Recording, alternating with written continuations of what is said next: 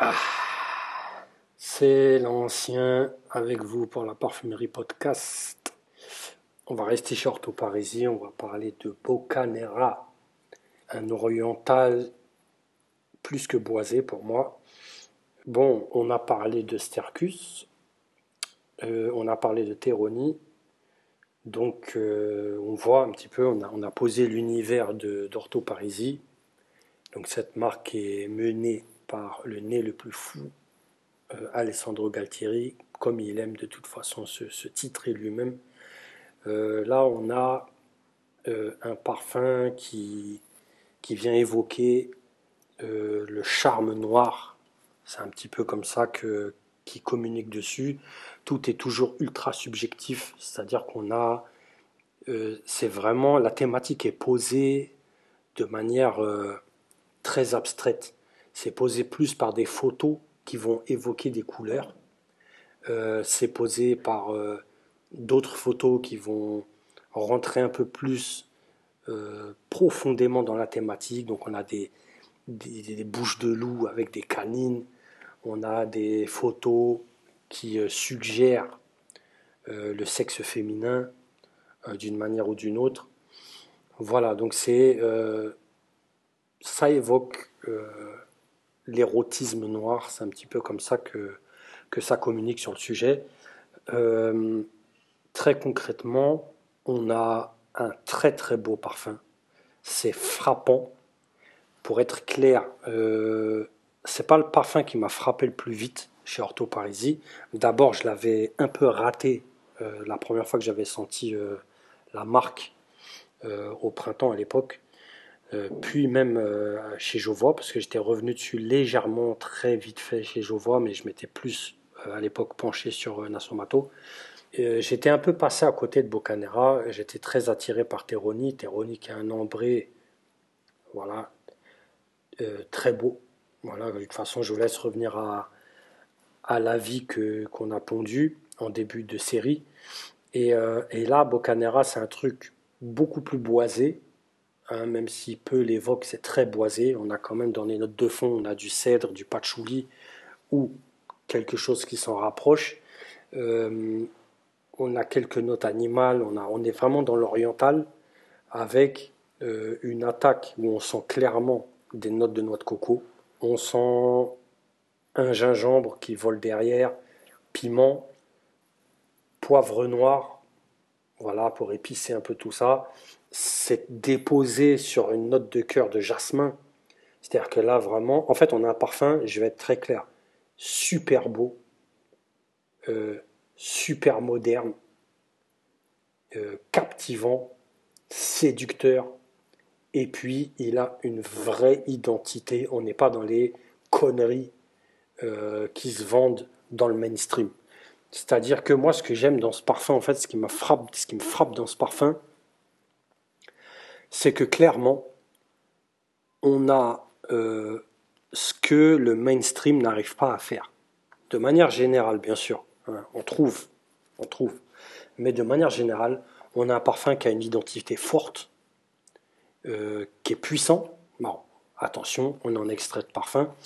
Et euh, qui, qui, séduit. C'est beau, ça fait le taf.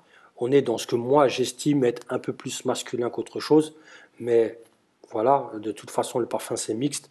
Et, euh, et honnêtement, ce genre de parfum sur une femme, ça ne laissera pas indifférent. Il faut être très clair. Et de toute façon, c'est ça le parfum. Clairement, on a euh, cette espèce d'ambre. Moi, ce que j'aime, ce qui me touche particulièrement chez Ortho Parisi, c'est que euh, je déteste l'ambre.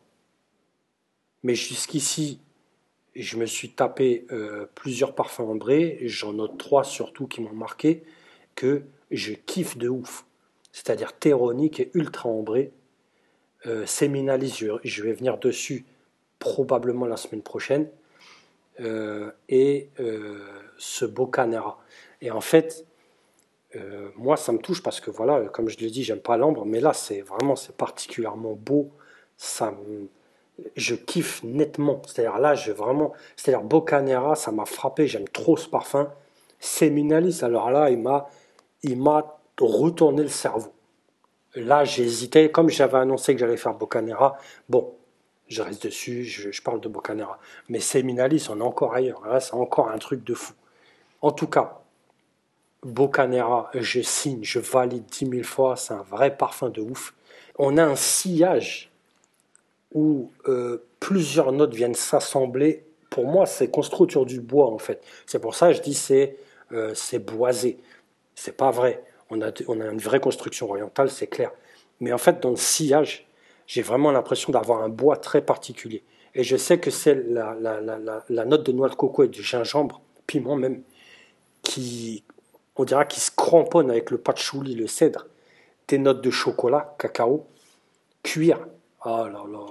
Franchement, j'ai envie de démissionner en fait. C'est pas possible ce genre de truc. C'est c'est magnifique. C'est magnifique. Et, et, j'entends. Moi, en fait, ce qui me, il y a un truc qui m'a énervé. J'ai un peu survolé, c'est pas mon habitude, mais je cherchais un petit peu ce que, ce que ça a dit. Pas au niveau commentaire, parce que les commentaires, franchement, je fais pas trop confiance. Mais euh, je voulais voir s'il y avait des critiques un peu construites sur ce parfum.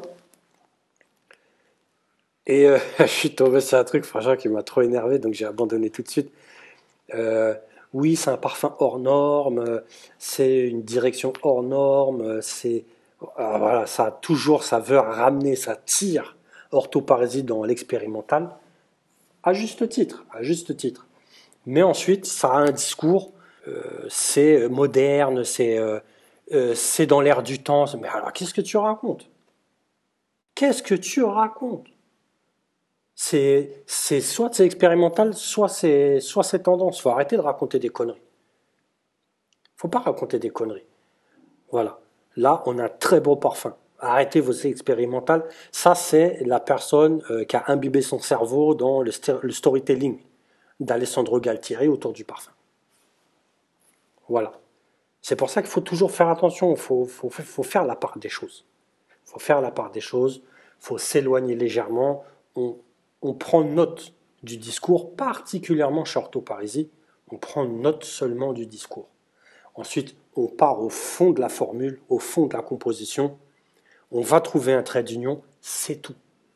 Ça s'arrête là. Ça va pas plus loin chez Orthoparisie.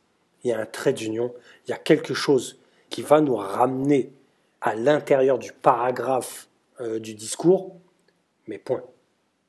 Point.